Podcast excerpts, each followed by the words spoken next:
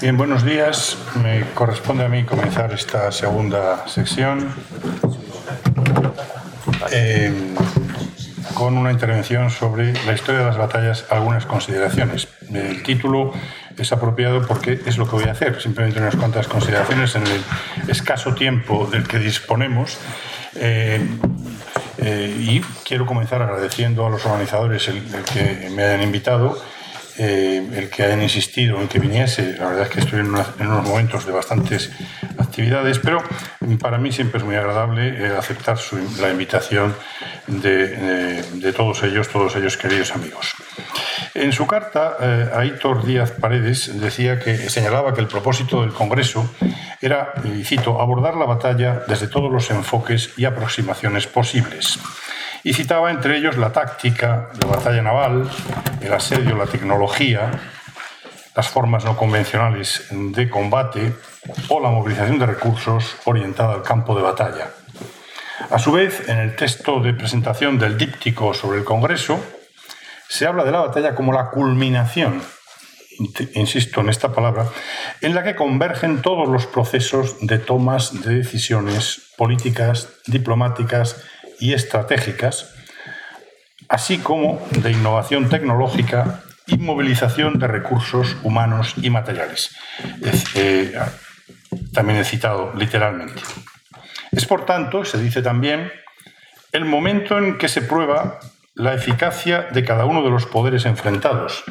Yo diría aún más, el momento decisivo, que puede o no serlo tanto según sea el resultado de la batalla, sea más importante o menos importante, más decisiva, por no repetir la palabra, o menos decisiva. Pero es el momento culminante, el momento eh, decisivo, el momento de la verdad, diríamos. El diccionario de la Real Academia Española define batalla, en su primera acepción, como combate o serie de combates de un ejército con otro o de una armada naval con otra. Combate, eh, la segunda acepción de la palabra combate, es acción bélica o pelea en que intervienen fuerzas militares de alguna importancia. De estas dos definiciones eh, se deduce mm, lo más importante para mí es lo de, alguna importancia.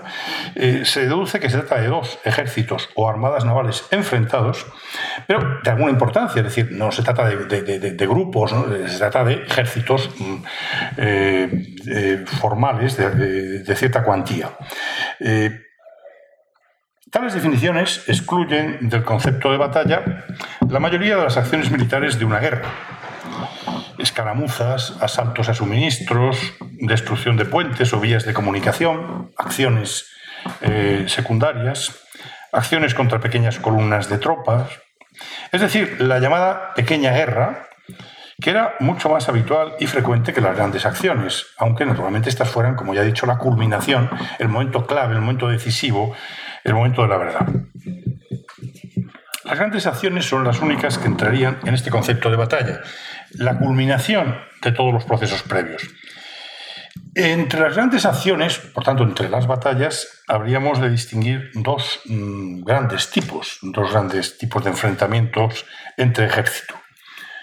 La batalla a campo abierto, la batalla campal, y en segundo lugar los cercos y asedios a posiciones fortalezas, ciudades, etc. Ambos eh, tuvieron una gran importancia en la Edad Moderna. La batalla en campo abierto ha sido, no obstante, la que ha gozado de una fama mayor, al considerársela como la expresión más pura de las capacidades de cada combatiente. Pensemos, por ejemplo, en lo que siempre se ha dicho de los tercios, la imbatibilidad de los tercios desde su constitución hasta Rocroi, 1743. Imbatibilidad, obviamente, en batallas a campo abierto. Pero, junto a ellas, no podemos olvidar eh, que mm, existen eh, los cercos y asedios que, además, eh, a partir del desarrollo de la artillería y las fortificaciones, estas últimas, de acuerdo con la Trace Italien, desde los comienzos de la época moderna, los enfrentamientos más numerosos en los principales escenarios bélicos europeos fueron los asedios a plazas y fortificaciones. Los ejemplos son muchísimos. Yo voy a utilizar en mi intervención algunos ejemplos, pero obviamente sin ánimo nunca de agotar la cantidad de posibilidades. Pensemos, por ejemplo, la caída de Constantinopla, que abre, según muchos eh, autores, eh, y que desde luego es uno de los momentos iniciales de la modernidad, eh, bueno, es, la toma de una, de una localidad.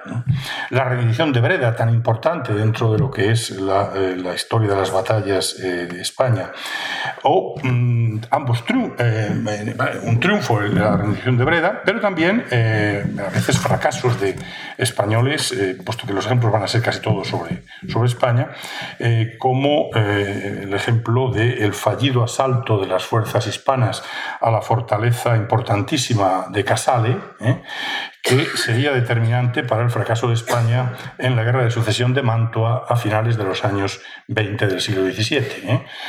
Mm, éxitos, fracasos, pero evidentemente eh, el cerco, el asalto, el asedio, la toma de un, punto concreto como elemento, mm, elemento clave. Por tanto, dos grandes tipos de, de batallas. De todos los muchos aspectos de las batallas en que podíamos centrarnos, yo voy a fijarme eh, esencialmente en el resultado de la batalla, en los resultados de la batalla. Una primera cuestión para atenderlo sería mm, diferenciar entre las batallas importantes, las batallas mm, que podemos llamar decisivas, en la que en las que uno de los combatientes obtiene una victoria clara, de las que resultan menos importantes, menos decisivas, de las que fueron unas batallas bueno, más, eh, eh, más eh, en fin, que, que se han recordado, por supuesto, menos. ¿Qué significa obtener una clara victoria? Bueno, evidentemente lo esencial, una clara victoria se define sobre todo por sus efectos. Por los efectos. Eh, la conquista de importantes posiciones, ciudades, fortificaciones, el avance territorial de un ejército sobre el otro, al que, sobre el ejército al que ha vencido, este sería el primer efecto, el primer resultado fundamental. A veces, no, no necesariamente, pero a veces hay un segundo, eh, que es, o, o un segundo sin que exista el primero, ¿eh? que son las pérdidas importantes del enemigo, es decir, la, destrucción del ejército enemigo. Eh, compensada naturalmente con las escasas pérdidas propias, me refiero a pérdidas humanas y materiales. ¿eh? En definitiva, la consecuencia principal de una victoria importante es la mejora sustancial de la posición del vencedor, que tiene efectos notables, a veces decisivos, sobre el desarrollo posterior de la guerra. Lo mismo que decimos de las victorias, podemos decirlo de las derrotas, porque también, eh, lo que pasa es que cambiando las cosas, el ejército derrotado experimentaría pérdidas territoriales importantes y o eh, destrucción humana eh, y o material de las propias fuerzas, es decir, estos dos elementos, elementos. Y también eh, estos efectos, naturalmente, tienen consecuencias de carácter psicológico para mm, cada uno de los ejércitos. Para el vencedor, una, una, evidentemente, una consecuencias en la moral notable de los combatientes y para el derrotado, en muchos casos, unas consecuencias terribles eh, entre, eh, en la moral de los combatientes, pero incluso, incluso del, propio, del propio país. Eh, mm, efectos mm, negativos sobre la moral del propio país que no tienen por qué ir unidos a la magnitud de la derrota. Mm, pensemos, por ejemplo, en en el caso de la Armada Invencible. ¿eh? Eh, la consecuencia, la derrota no fue tan grande, las pérdidas no lo fueron tanto, eh, aunque se explotó mucho por parte, por parte inglesa, empezando por el propio, la propia definición, pero visto desde España, las expectativas previas, la convicción de la propia superioridad, la certeza del triunfo basada en creencias religiosas generaron unas consecuencias morales muy negativas, que estudió en su día muy bien Carlos Gómez Centurión.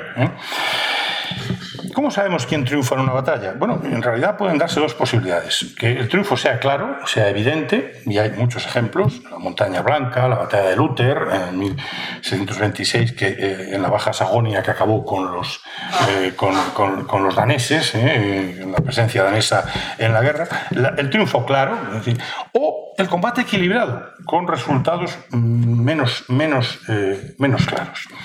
Hay un ejemplo mm, entre los muchos que se podían poner, que es Fleury en, en Ao, ¿eh? en 1622. La batalla de Fleury, eh, em, tuvo un resultado mm, incierto que ha dividido a los historiadores. Hay autores eh, que hablan de que el ejército de Flandes eh, mm, venció a las tropas de protestantes de Ernest eh, de Masfeld y Christian de Brunswick, y hay otros, mm, la mayoría de la, tradición, que dice lo contrario, que el triunfo fue de los protestantes. La verdad es que las bajas fueron mayores entre los protestantes, parece, pero ha habido, se ha discutido eh, a partir de un, resultado incierto. Y también existe una categoría, mm, sea la victoria de uno o sea la victoria del otro, que es eh, la de la victoria pírrica, la victoria mm, o, la derrota dulce, ¿eh? visto desde una posición u otra. Eh, por victoria pírrica porque no se consiguen grandes avances o porque se obtienen pérdidas importantes. Pensemos en el caso de Lutzen, en que la muerte de Gustavo Adolfo pues, de alguna forma vanificó esta, estas posibilidades, los efectos de esa, victoria. y en el, en el caso contrario, pues también eh, podemos decir derrota dulce. Hay muchos ejemplos. Malplaqué es un ejemplo clarísimo. En 1709, en la Guerra de Sucesión de España, cuando mm, en teoría se impusieron los aliados eh, eh, dirigidos por Marlborough y Eugenio de Saboya al ejército francés de, Villars. Pero mm, los aliados tuvieron 20.000 bajas, mientras que Villars solo perdió 12.000 hombres. André Corbusier habla, habló de la gloriosa derrota de Malplaqué. ¿eh? Y mm, hay un texto de Villars, escribió a, Luis XIV diciéndole, si Dios nos concede la gracia de perder otra batalla como esta, vuestra majestad puede contar con que sus enemigos serán destruidos.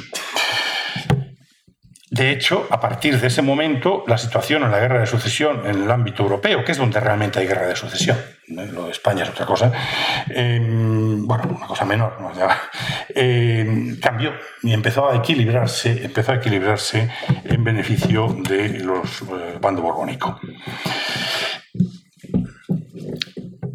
En el caso de, tanto en el caso de una victoria clara como en el caso de un combate equilibrado, mm, de resultado incierto, eh, hay algo fundamental, que es eh, mm, apoderarse del relato. Y aquí ya dejamos lo que es la historia, los hechos, los datos. Y eh, eh, de los, dos eh, ejércitos enfrentados, es importantísimo quién se apodera del relato, quién, quién gana en esa batalla de la opinión, quién fija y extiende la, idea de la victoria propia, idea que puede tener una relación mayor o menor con la realidad, pero que a la larga suele llegar a tener una, una perdurabilidad en la opinión, con consecuencias no despreciables, tal vez mayores que las del propio triunfo. Pensemos, por ejemplo, en Rocroi, con la gran explotación francesa de eh, la batalla de Rocroi, que tampoco fue para tanto. ¿eh? O pensemos en Norlingen, una batalla importantísima, pero que, mm, eh, cuya, mm, cuyo relato no se supo aprovechar suficientemente y que ha, quedado en la historiografía como un triunfo mm, de menor importancia ¿eh? durante, durante mucho tiempo. O pensemos eh, en la, si vamos a la guerra naval, en la diferencia entre la Armada Invencible, los historiadores cada vez más ya llaman la Gran Armada, que es como se llamaba, puesto que el título de Invencible es una, forma parte de ese apoderamiento del triunfo en la opinión ¿eh? por parte inglesa eh, y la batalla de las dunas de 1769. La primera fue mucho menos decisiva, la segunda fue mucho más importante. Y sin embargo se recuerda sobre todo la primera, porque eh, como consecuencia de un relato del que el bando, los triunfadores en este momento supieron apoderarse de una manera, de una manera muy, muy clara. Esto nos lleva a una, eh, a una idea de eh, hablar de, de, la propaganda. No me gusta utilizar este término, que es un término muy, muy, muy demasiado actual y hay, hay, muchos historiadores que lo han criticado explícitamente, pero no está la cuestión ahora. En fin, las acciones que buscan efectos autocelebrativos y de exaltación. Insisto, no necesariamente vinculados al triunfo o a la magnitud del triunfo sino a la necesidad, al, momento o a la, mm, convicción por parte de quienes lo explotan de la importancia de eh, eh, crear este, este relato. Pensemos, eh, por ejemplo, en los programas pictóricos y celebrativos de todo tipo hispanos tras el triunfo de Túnez, en Túnez de Carlos V, tras la batalla de Mühlberg, tras Lepanto, no digamos, y no solo, no solo español, la celebración que se hace de Lepanto por parte de Venecia es importantísima, y también por parte del Papa. El, programa pictórico tras los éxitos de Annus Mirabilis de 1625 en España. Pero, mm, repito, no debemos dejarnos engañar por estas celebraciones, por esta, diríamos, propaganda, entre comillas, porque eh, deforma la realidad, nos debemos dejarnos engañar como historiadores, deforma la realidad, magnifica las victorias. Em, eh, por ejemplo, en España, en, 1637, la derrota del ejército francés en el cerco a Fuenterrabía se aprovechó de una manera excesiva. ¿eh? Eh, es verdad que el ejército francés había sido derrotado en, un momento en que estaba obteniendo triunfos, pero mm, se llegó a compararlo con las defensas de Sagunto y Numancia para exaltar los, éxitos, los éxitos hispanos en un momento en que empezaba a ser comprometido. La importancia de una victoria, de una derrota aislada, se ve, real, se ve realzada cuando eh, se insertan en un periodo de éxitos o fracasos militares en una coyuntura favorable o desfavorable. De manera que, claro, la batalla en sí tampoco se puede aislar, forma parte de un conjunto, ¿eh? o puede llegar a formar parte de un conjunto que, la, que, que magnifica mm, sus sus consecuencias o que las disminuye. ¿eh? Si, es un, si es un periodo de, de, éxitos, pues a lo mejor una, la batalla en sí misma no. Eh, se pueden buscar también múltiples ejemplos. Eh, está aquí David Maffei. David Maffei habla en sus libros de cómo en los últimos años de la década de los 50, cuando los ingleses entran en el enfrentamiento hispano-francés, se produce un desmoronamiento de los frentes, tanto en Flandes como en, Norma, como en en, Lombardía. ¿eh? Eh, y prácticamente eso lleva a la, a la paz eh, ya prácticamente imprescindible, puesto que si no, aquello se va a producir la catástrofe. O, mm, volviendo a la, a, la, a la, guerra naval, bueno, el final de los años 30 del siglo XVII, entre el desastre sufrido en, en Guetaria frente a una flota francesa en agosto del 38, la batalla de las dunas en el 39, el fracaso en el intento de recuperar Pernambuco en el 40, eh, es, una sucesión de, hechos que lleva a... Mm, eh, son datos de Alcalá Zamora, dice, la Armada del Océano pierde en estos años 100 buques de guerra, una docena de almirantes, centenarios de oficiales y alrededor de 20.000 hombres. Es una eh, situación verdaderamente catastrófica, es la, mayor catástrofe en la historia naval, de la, por lo menos de la época de los Austrias. Y claro, luego la coyuntura empeoraría inmediatamente a partir del año 40 con eh, las sublevaciones de Cataluña y Portugal y los efectos bélicos eh, vinculados, a, vinculados a ellas. Bien, voy a concluir porque eh, no el tiempo, el tiempo corre, o más bien vuela. Eh, hechas estas reflexiones, eh, centradas, insisto, en un aspecto muy concreto, eh, que sería quién vence, quién no vence, el triunfo, las consecuencias, bueno, quiero terminar con algunas consideraciones sobre los problemas a los que se enfrenta el historiador que se ocupa de una batalla, que son los mismos a los que se enfrenta el historiador que se ocupa de, de la historia del ejército, de la historia de una guerra, pero quizá con una mayor eh, especificidad por ese carácter culminante, por ese carácter de momento decisivo que lleva a que eh, las deformaciones, la, exaltación del triunfo, sean más importantes y, tengan una capacidad mayor de desfigurar, de desfigurar la realidad. Hay eh, dos grandes dificultades, en mi opinión. Por un lado, la deformación de la realidad histórica que ha realizado y que sigue realizando, lamentablemente, la historiografía.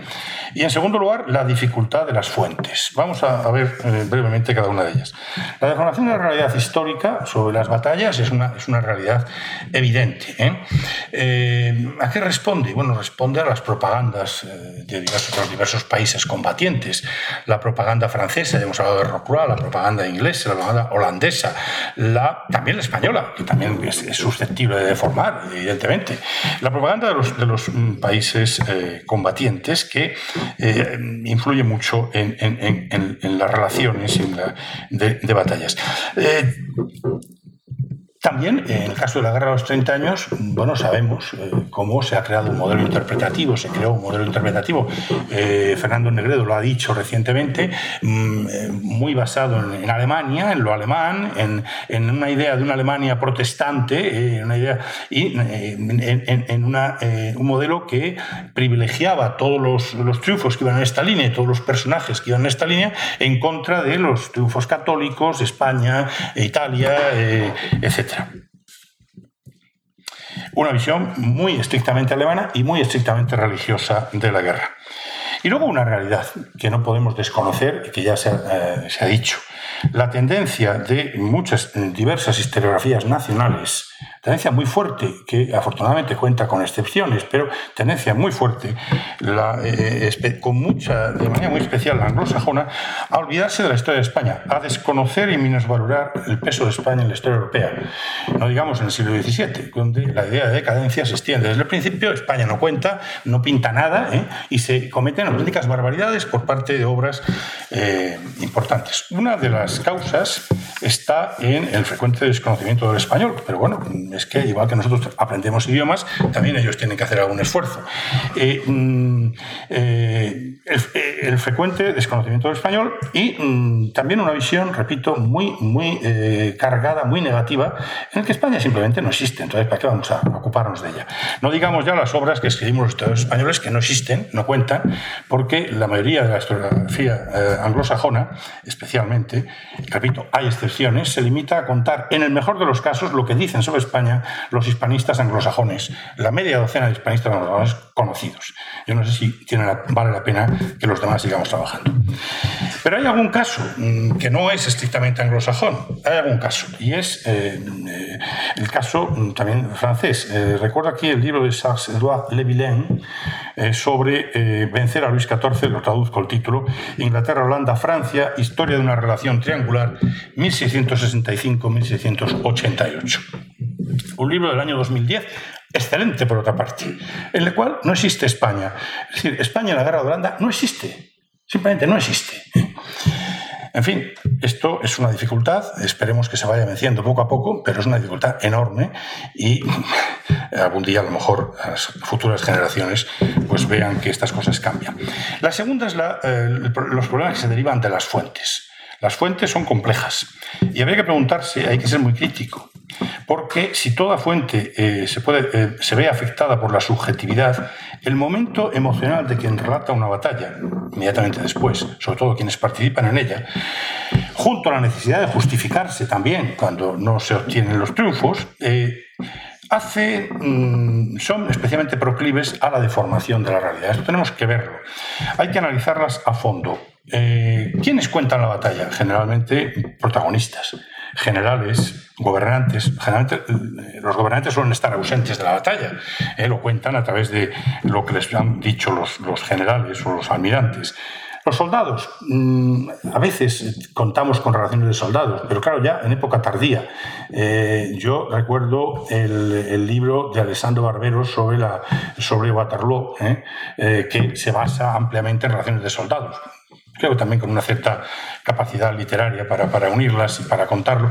Pero, claro, para eso hay que tener esos documentos. Quizá algún día tengamos, pero repito, para la época, para la época más, para los tiempos más antiguos es más, es más difícil.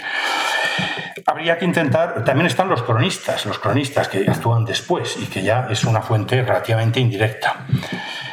Habría que intentar mm, conocer las fuentes para analizar una batalla. Sería imprescindible conocer las fuentes de ambas partes, de ambos, de los dos, de los dos que se enfrentan, ¿eh? lo cual exige conocimiento de los idiomas respectivos, etc. Y luego, claro, están esas otras fuentes ya muy, eh, eh, muy indirectas, que serían la, consecuencia de las celebraciones en las fiestas, la literatura, los programas pictóricos. Esto hay que tenerlo en cuenta. Esto nos habla de una parte de la batalla. había una, una ponencia de Christopher Storrs, que finalmente no ha venido, ¿no? que se llamaba ¿Cuándo termina una batalla? Esto es una cuestión muy importante. ¿no?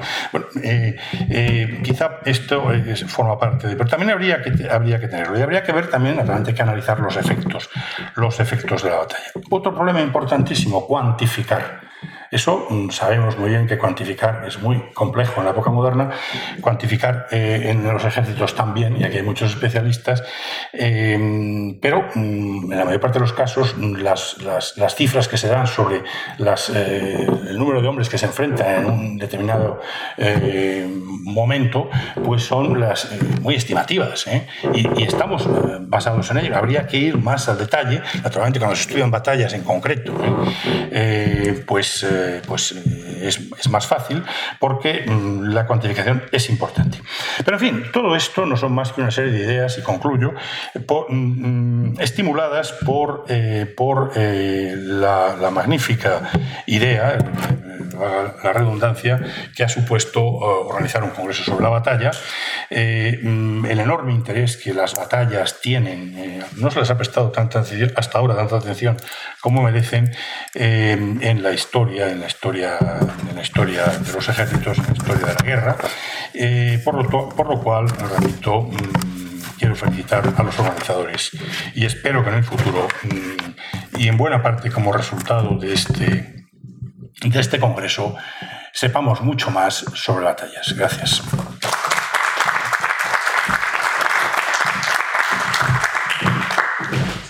Muchísimas gracias, profesor Ribot. Eh, está muy alto. ¿Cómo les parece que está el volumen? Eh, días. Tenía pensado comenzar esta, esta sesión mencionando el privilegio que supone moderar una mesa cuyos ponentes no, necesitan de mayor presentación, y así ha sido. Eh, un pequeño malentendido, pues, todos hemos podido pasar por alto con gran gusto.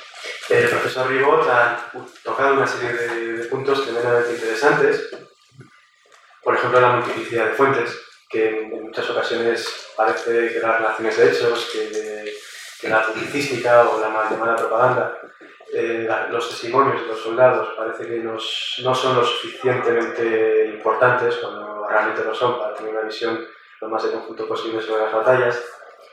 Y también ha mencionado ese anticlimax historiográfico por parte de la, de la bibliografía, de la historiografía tanto anglosajona como, como europea en general, que bueno, muchas veces ignora el papel de España, en especial en el siglo XVII.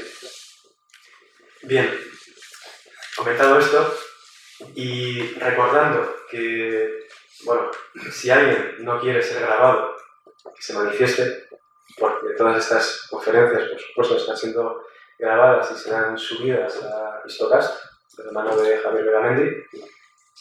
Continuamos con, eh, con este congreso, con esta mesa dedicada a las batallas en el siglo XVII, y lo hacemos dando paso al profesor Peter Wilson, profesor de la Universidad de Oxford, probablemente el máximo referente internacional que hay en el estudio de la guerra de los 30 años Mm, hemos traído una serie de obras que, creo que está plenamente justificado. Peter Wilson está de tremenda actualidad, en primer lugar en España, porque de la mano de los compañeros de Despertaferro se ha editado por fin en castellano su obra clásica, La Guerra de los 30 años, una tragedia europea en dos volúmenes, que para los que ya la teníamos en inglés ha sido un especial placer, sobre todo para aquellos que la teníamos en esa edición de Penguin, pequeñita de bolsillo, que era bastante incómoda de ver. Es una gozada poder contar con, esta, con este clásico de la historiografía, mm, poder tenerlo en castellano y poder tenerlo en una edición tan buena y tan reciente. Además, eh, Peter Wilson acaba de publicar este año esta batalla, Luchen, un libro tremendamente interesante que ha mencionado esta batalla el profesor Ribot, que ayer precisamente Carmen Sanz nos hablaba de cómo López de Vega hizo, una, hizo teatro y obras en torno a la batalla de Lutzen y que es una obra especialmente interesante porque amén de contarnos la campaña y la batalla, la segunda mitad del libro me parece, me sorprendió al leerlo, lo que hace es hablarnos del legado político y cultural que tiene la batalla de Lutzen en Alemania y en el conjunto de la Europa Central desde el siglo XVII hasta la actualidad, pasando por el nacionalismo alemán, por el siglo XIX, por el régimen nacionalsocialista, y que nos habla muy bien del impacto y el recorrido intelectual que tienen las batallas y del legado que estas dejan en la formación bueno, de una serie de, de ideas, en este caso relacionadas con, con esa idea de, de Alemania, de, de, la guerra contra, contra el catolicismo, de esa, esa unificación alemana que propicia Prusia en el siglo XIX, frente a esa Alemania católica bueno, más, más pobre o más, eh, bueno, más ninguneada por parte de esos movimientos nacionales. Y creo, insisto, que es una obra tremendamente interesante y que nos muestra que las batallas son algo más que simplemente un choque entre dos ejércitos. De manera que damos paso al profesor Wilson.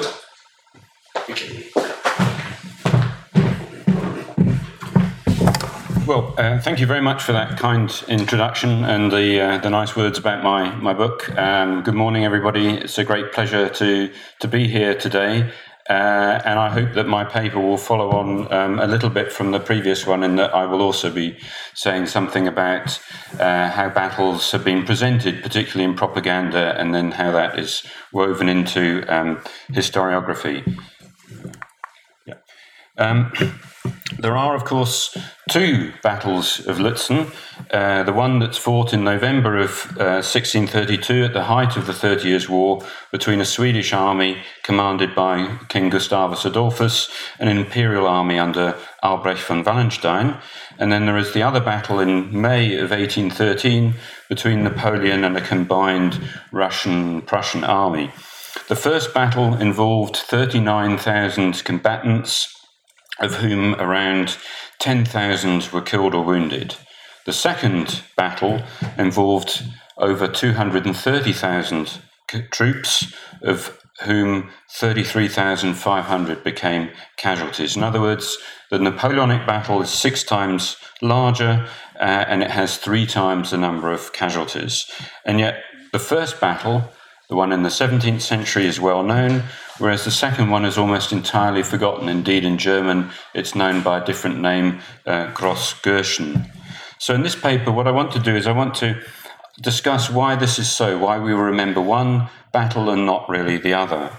And the first answers seem simple enough. Lutzen is considered, generally speaking, in the historiography as a decisive battle, as a Swedish victory, whereas Grossgirchen, the second battle of Lutzen, is regarded as a minor tactical victory for the French. Lutzen, of course, is remembered for Gustavus's death, supposedly in the hour of his victory, uh, and that's very much, as we'll see, uh, closely connected to the reasons why this is celebrated uh, in the older literature as a decisive battle. And thirdly, uh, Lutzen's classification as a decisive battle is closely connected to deep rooted ideas about change in military history. It's especially the idea that the Thirty Years' War supposedly saw a clear transition from one type of warfare uh, based on mercenaries employing supposedly cumbersome tactics. These are the ones that have been associated with the emperor and the Catholic forces, including the Spanish, to uh, a form of warfare that is recognizably modern, uh, a system of a national army employing the combination of shock and firepower, which is associated with Sweden and uh, the Protestant powers. And this idea, this deep rooted idea that is embedded in military history rests on an even more fundamental assumption the belief that military development has been largely one of linear progress Uh, what progress that is seen as often driven by technological innovation. And moreover, progress that goes through a series of stages, and each stage is exemplified by what John Lynn has called a paradigm army, a force that other that is successful, and then other armies copy this. So, in the period that we're looking at, and this is one that's greatly influenced by Hans Delbruck, writing in the late 19th century, um, uh, and ideas which were then, of course, appeared in different form with Michael Roberts and Geoffrey Parker, the idea of a military revolution. We supposedly see in the first half of the 17th century a transition from a Spanish system, exemplified by the Army of Flanders, through a Dutch system, exemplified by the army of Maurice of Nassau, to one which is then allegedly perfected under Gustavus Adolphus uh, in the 1630s. So I want to challenge some of this. I, this is the, the view that I've just presented is not one that I subscribe to. It's one that I think is a distortion, and I want to challenge this a little bit by examining the reasons why Lutzen has been considered a decisive victory. So we need a little bit of um, context. This is a, a, battle that's fought in the height of the uh, Thirty Years' War. Uh, the war was effectively over by 1629. The emperor had defeated all of his opponents and was busy imposing a settlement on them. Um, Gustavus, who you can see on the slide there, landed in Pomerania on the Baltic coast in June of 1630, and this uh, restarted the war that, as I say, was essentially over. Gustavus landed, he was virtually without allies, he was regarded as a foreign invader. His own brother in law, um, the Elector of Brandenburg, described him as a foreigner, as a foreign prince who has no place, uh, no right to be here. It wasn't until Gustavus's victory at the Battle of Breitenfeld in September of 1631 that he was able to break out of his northern bridgehead. Uh, can we see this on the? Yeah, so here, uh, and then advance down deeper into uh, the empire. And this uh, uh, victory was partly facilitated by uh, the decision of electoral Saxony to declare support. By the autumn of uh, 1632, the imperial armies, which had been reorganized by Wallenstein, went over to the, inf- to the offensive and invaded Saxony. Uh, that is the area that's um, around about here. Uh, and this prompted Gustavus, as you can see on the arrows on the chart, to race back to the northwest. It was vital that Saxony was liberated. This was the key ally that provided a connection between the Swedish bridgehead in the northeast and uh, the conquests and gains they were making in the in the south. And with Gustavus moving up from uh, the southwest, uh, encountered uh, Wallenstein's imperial army um, just near the Saxon city of Leipzig.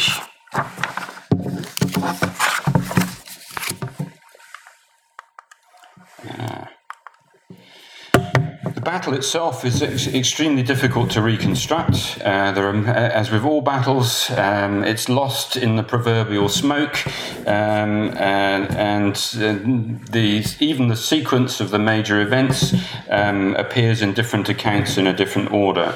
But we basically, what, what we can establish is that Wallenstein has the smaller army, he has around 14,000 troops, uh, and he has um, taken up a position here at right angles to um, a stream which is uh, at this area uh, not passable. Uh, it is possible to uh, to cross it down here. So he is waiting here for the Swedish army which arrives. Can't cross over there, uh, has to make this wide flanking movement to line up facing the Imperial army. At around, uh, the two armies fight themselves to a standstill. Uh, the Swedish attack is here, trying to turn the flank of the Imperial army. Um, roughly halfway through the day, uh, Imperial reinforcements under Pappenheim arrive, um, uh, which uh, uh, leads to a, a, a, fight in this corner. Um, that counterattack is defeated. Uh, the Swedish army renews its attack and by the end of the day, the positions are um, roughly where you can see them there. Uh, Pappenheim being summoned by Wallenstein. Uh, this is the letter that's found on his dead body, um, soaked in his own blood. Wallenstein was personally shaken by the fighting. He's in the thick of the fighting. Uh, at the conclusion of the day, despite the arrival of fresh reinforcements, he decides to retreat. The um, uh, this decision to, to retreat is key to one of the reasons why this is remembered as a uh, as a Swedish victory. Supposedly de- decisive because the imperialists precipitously evacuated Saxony, increasing their total losses for the campaign. But overall, the situation remained broadly the same. Wallenstein had only lost his foothold in Saxony, his total army was still over 100,000 men. Gustavus's death, as you heard in the uh, previous paper, was a, a real significant blow for Sweden because he leaves only his young daughter, Christina as his successor. Um, the network of alliances that he was trying to build, build up um, is then stalled. Uh, Chancellor Oxenstierna, who takes over Swedish policy, manages to form a loose alliance, which is essentially stillborn by the fact that the charismatic leadership of Gustavus is lost, and the strategic situation remains broadly um, stalled until the imperial and Spanish victory at the Battle of Nördlingen in September 1634. This precipitated a partial Swedish collapse, opening out an opportunity for the emperor to end the war. And it is the failure of the emperor to end the war by making satisfactory connect, uh, concessions in the Peace of Prague uh, that is one of the major reasons why the war then continues. So, if this battle didn't actually dramatically transform the situation, we have to ask ourselves, you know, why is it remembered in this way? Well, it, it, it, features in all of the histories, uh, uh, or the standard military histories, and in the military revolution debate, and it's essentially um, hangs on Gustavus's reputation uh, as what was described in, in the time, uh, already in the 17th uh, century, as a great captain. The Scottish uh, mercenary commander Robert Monroe talks about um, Gustavus already in this hagiographic um, hero worshipping terms, and this has largely been adopted by subsequent historians. So, um, Basil Liddell Hart, writing at the beginning of the 20th century in his book, which is entitled Great Captains, starts off with Gustavus leading the way. And this is very much a contrast with Wallenstein. Wallenstein was increasingly distrusted during 1633, uh, and he falls victim to a conspiracy of jealous officers who persuade um, Emperor Ferdinand II to sanction his judicial murder. Um, here we see that Wallenstein is remembered as this devious commander who is murdered, whereas Gustavus uh, seemingly dies heroically in battle. And you'll notice he's there riding a white horse. Um, again, symbolizing the kind of purity of him as this pious captain. In fact, as we'll see later on, his horse was a different color. Um, this contrast is important because it's, the commanders have been taken as emblematic of the armies that they led. It's been especially woven into explanations that uh, suggest that Sweden's military methods were more progressive than those of the imperial army. And if we actually compare um, the two armies, we can see that this was in fact um, not quite the case. In the writing of the 19th and the earlier 20th century, um, Gustavus seemed to exemplify what Europeans thought a modern army uh, should be like and how war should be conducted. In other words, an army uh, should be composed of motivated um, uh, citizens or subjects uh, so in this case of the Swedes, uh, controlled by the state and used for the benefit of the nation. It should pursue a, st- a strategy of decision, trying to end wars quickly through decisive and heroic battle. And this was interpreted this interpretation drew directly on the 17th century hagiography and the Swedish propaganda that argued that pious Protestantism had contributed to the superior discipline and motivation of the Swedes who were allegedly fighting for a cause and it contrasted with the standard interpretation of the imperial army. The imperial army, supposedly composed of rootless mercenaries commanded by um, or entrepreneurs like The imperial troops um, supposedly plundered civilians, uh, undermining their army's operational effectiveness, in contrast to the Swedes, who were allegedly content with their own rations. And any shortcomings in the Swedish forces were blamed on the presence of Allied troops or the problems that supposedly only set in after Gustavus's death. In fact, Three quarters of the Swedish forces present at the Battle of Lutzen were Germans, either raised by Sweden or provided by allies such as Hessen Castle, plus a smattering, a small group of uh, the soldiers that you can see there as Scots or English troops. The famous Swedish Articles of War were in fact largely copied from the much older imperial Articles of War issued in the 1570s, and in practice, Swedish discipline was rarely much better than uh, uh, that of their opponents. When we contrast this also with uh, when we can add uh, a comparison of the weaponry, um, the, the Swedes are supposedly armed with lighter caliber muskets and using light uh, artillery and close support. Battlefield archaeology at Lutzen. Lutzen is the um, one of now the, one of the best studied battlefields in Central Europe. Um, has undergone extensive archaeological surveys since 2009. It, these indicate that around three quarters of the Swedish infantry were actually armed with heavy caliber muskets. Um, exactly the opposite of the Imperial Army. It is the Imperial Army that, in fact, uh, carry lighter caliber weapons, and it is the Imperial ar- artillery in the battle that has a much more significant role than the uh, Swedish artillery.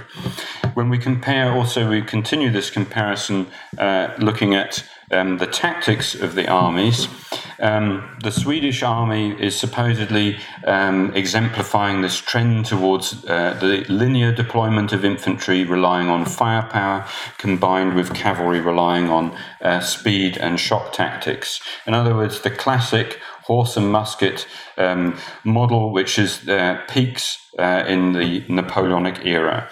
Um, and this, to substantiate this, um, this image here, uh, con- a near contemporary plan of the battle, um, which shows the Swedish army deployed here uh, and the Imperial army deployed here. This is by Matthias uh, Merian, uh, a famous engraver at the time. And this image is widely displayed and is highly inaccurate. It's actually uh, based on um, Protestant accounts. So the, this deployment here of the Swedish army is actually accurate, um, but they are looking across what is almost a level field, and it's it's very difficult to see what the imperial deployment was. So the um, engraver has simply copied a much older engraving showing uh, uh, in, infantry form, formations as they were in, in the late 16th century rather than what they were used at the time. If we use this, this is a section of um, the Peter Schneer's cycle of pictures that were commissioned by uh, Piccolomini, an Italian uh, uh, who was serving as a colonel in the Imperial Army um, and who was present in the battle. This shows the uh, deployment of the Imperial troops, which is quite different. So if we combine these, if we have to invert um, the Marianne engraving, you can see here, this is the Swedish army, uh, is actually accurately depicted, but the depiction of the Imperial army is completely different when we use information uh, that is obtained. And there's also a, a, a plan of the Imperial deployment beforehand. So, in other words, the Imperial uh, tactics uh, and the positioning in the battle is completely different from the standard accounts. They were not necessarily backward, they actually um, fight relatively successfully uh, in the battle. So, this is all fine. We can relativize this. We can find out then that the imperial troops um, perform better, that they are uh, more uh, progressively armed than their um, supposedly superior opponents. But this doesn't then answer the question why has it become the case that we remember Lutzen in a way that then is contradicted by the actual evidence. So, why do we, in fact, then remember it as a, a Swedish victory? Why, and this uh, pushes towards this question of how we define a decisive battle and how we remember some battles as being supposedly defi- uh, decisive. One answer, I think, lies in the military and political culture of the time, the military conventions, in other words, of the 17th century. It was Wallenstein who leaves the field. The Swedes are left in possession of the battlefield by ev- evacuating uh, his troops at the end of the day, he uh, preserves his army as a fighting force, but he uh, abandons his wounded. Um, so you can see this is a not Lutzen, but it shows you what happens uh, after a battle. Um, the, the wounded and dead of the opposing side are murdered and plundered. So this greatly increased the number of casualties uh, that the uh, imperial army lost. Wallenstein also abandons his heavy artillery, and cannon were prized trophies, and these were actually put on public display by the Swedes after the battle to, uh, to try to corroborate um, uh, their claim that they had won uh, the action.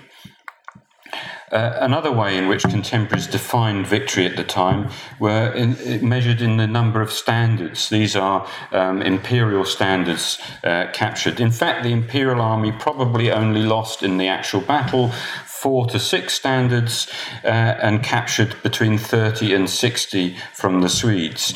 The capture of standards is an indication of uh, how units fragmented on the battlefield. Standards were generally only lost if uh, uh an infantry or cavalry formation lost uh, cohesion and disintegrated.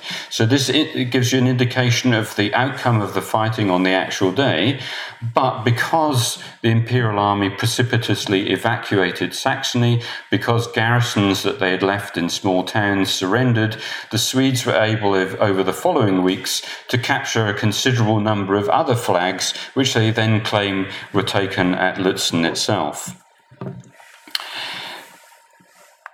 The other reason is the way in which um, the death of Gustavus uh, becomes uh, presented in Swedish propaganda at the time. Swedish propaganda immediately presented this as a great victory, and it had to do so because Gustavus's death was in fact such a serious blow to Sweden, and there was a real da- danger that Sweden's fragile network of alliances would unravel. The claims a victory were there to reassure um, wavering allies. Plus, the great king could not have been thought of having died in vain. There was a cult um, created that is actually very similar to a kind of martyr's cult. The king's sacrifice was then used to legitimate Sweden's claims for compensation. The king had shed his blood, had died uh, on behalf of his allies, therefore, his allies should compensate um, Sweden. So uh, we have the preservation of his um, clothing, uh, and later on, um, this is his actual horse that is then uh, wounded in battle and uh, was preserved afterwards.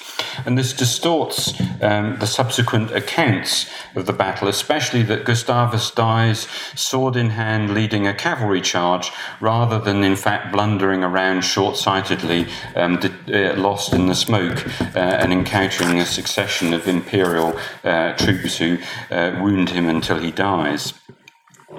This memory of Gustavus dying in the uh, heroic uh, moment of his victory is then woven into later historical narratives. In other words, later generations had their own reasons for continuing and embroidering this story, especially the idea that it was Protestantism that was a historically progressive force, whereas Catholicism was supposedly represented um, backwardness and reaction.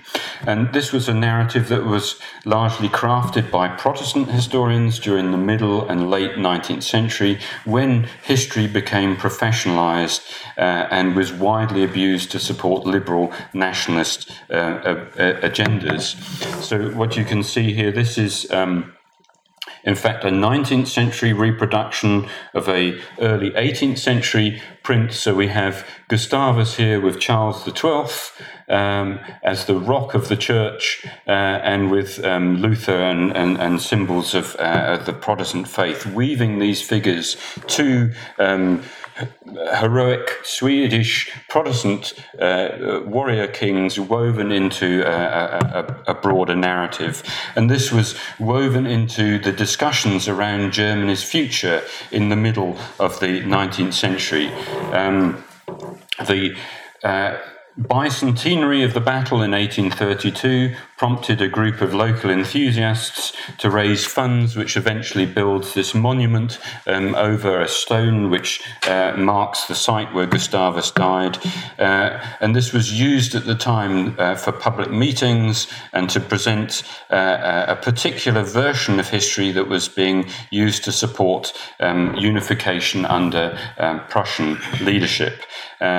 And this continues um, today. The commemoration, which takes place in Lutzen every November, is remembered on the 6th of November. In other words, using the old Julian style calendar that was used by Protestants in the 17th century rather than the 16th of November using the modern one. And these commemorations have continued. They continue throughout the 19th century, throughout the 20th century, the Nazi era, and even under East Germany um, into the late 20th century. Uh, and as you can see here, this is from a few years ago into the present. So, what can we conclude from all of this? Well, I hope that reappraising this particular battle gives us a, a, better understanding of the nature of military change during the Thirty Years' War. This is my first key point. The war's middle phase in the 1630s witnessed, in fact, a convergence of practice rather than the replacement of one form of military organization and tactical systems by another.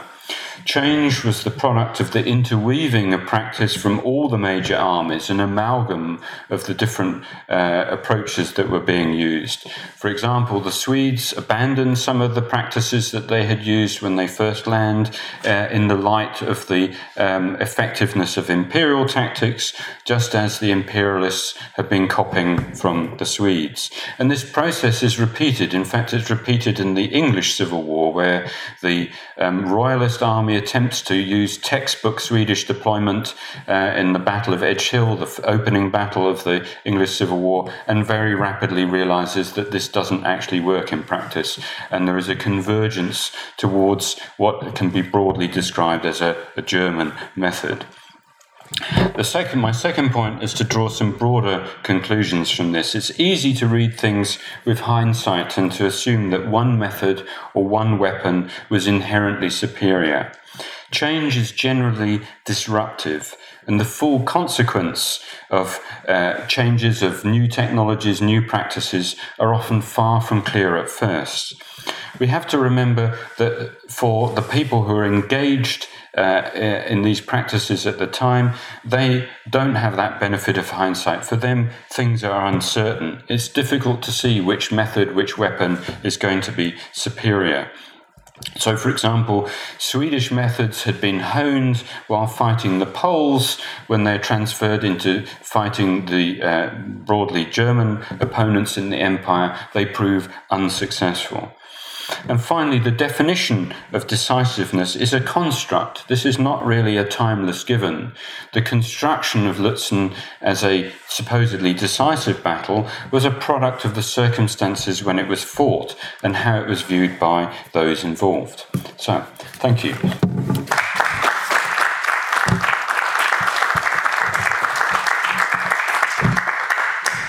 Muchas gracias, profesor Wilson. Eh, a continuación, cuando recoja